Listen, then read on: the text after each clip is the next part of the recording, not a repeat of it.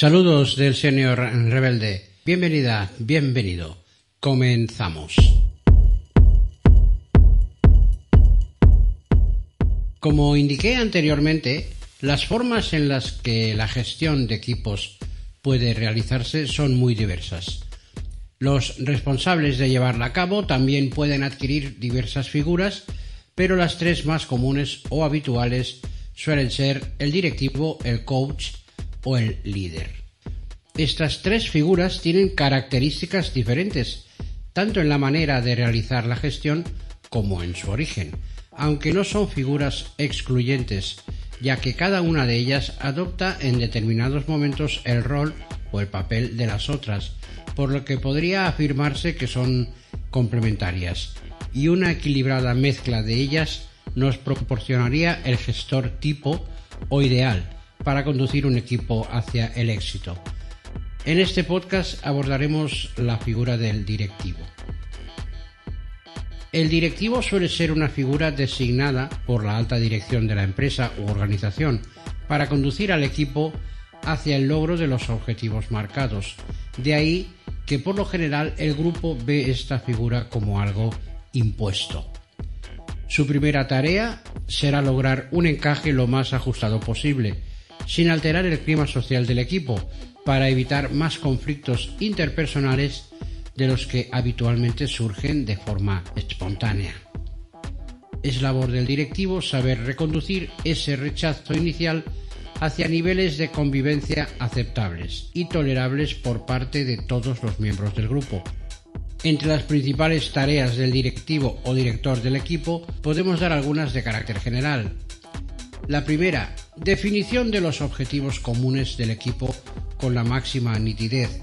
No estamos hablando de confeccionar una lista de trabajo o tareas para entregar al equipo, sino la de establecer el desarrollo de una negociación abierta y clara, donde se fijen los objetivos del grupo y en el que el directivo debe ser uno más, ofreciendo además suficientes garantías de sintonización entre dichos objetivos con los de la organización.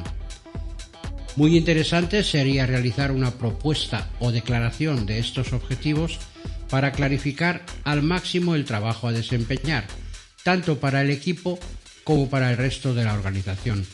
El director deberá también responsabilizarse de asegurar que la tarea del grupo sea lo más interesante posible, para elevar al máximo la motivación, el compromiso y la eficacia de los miembros del equipo. En segundo lugar están las funciones de los miembros del equipo. Un buen director de equipos debe dejar claros los papeles o roles de cada uno de los miembros, tanto para dicho miembro como para el resto del grupo. Es muy importante de que cada miembro tenga un rol o papel único y significativo para el trabajo del equipo, así como su contribución a la consecución de objetivos. En tercer lugar están las tareas individuales de igual modo que las tareas de grupo deben ser interesantes y motivadoras, las de cada miembro también deberían serlo.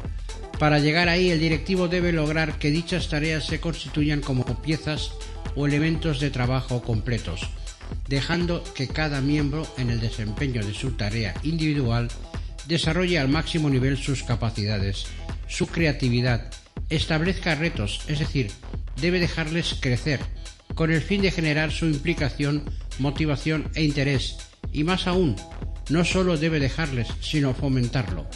La eficacia y el funcionamiento eficiente del equipo no tardarán en aparecer.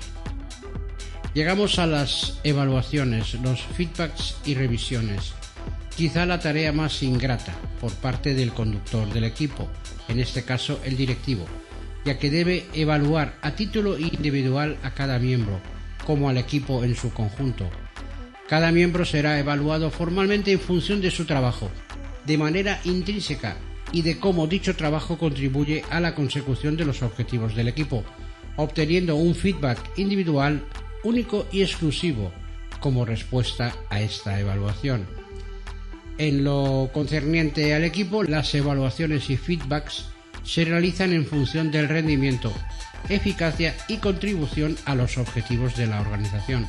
De ahí que el directivo deberá aportar o emitir juicios de valor fundamentados en datos lo más objetivos posibles.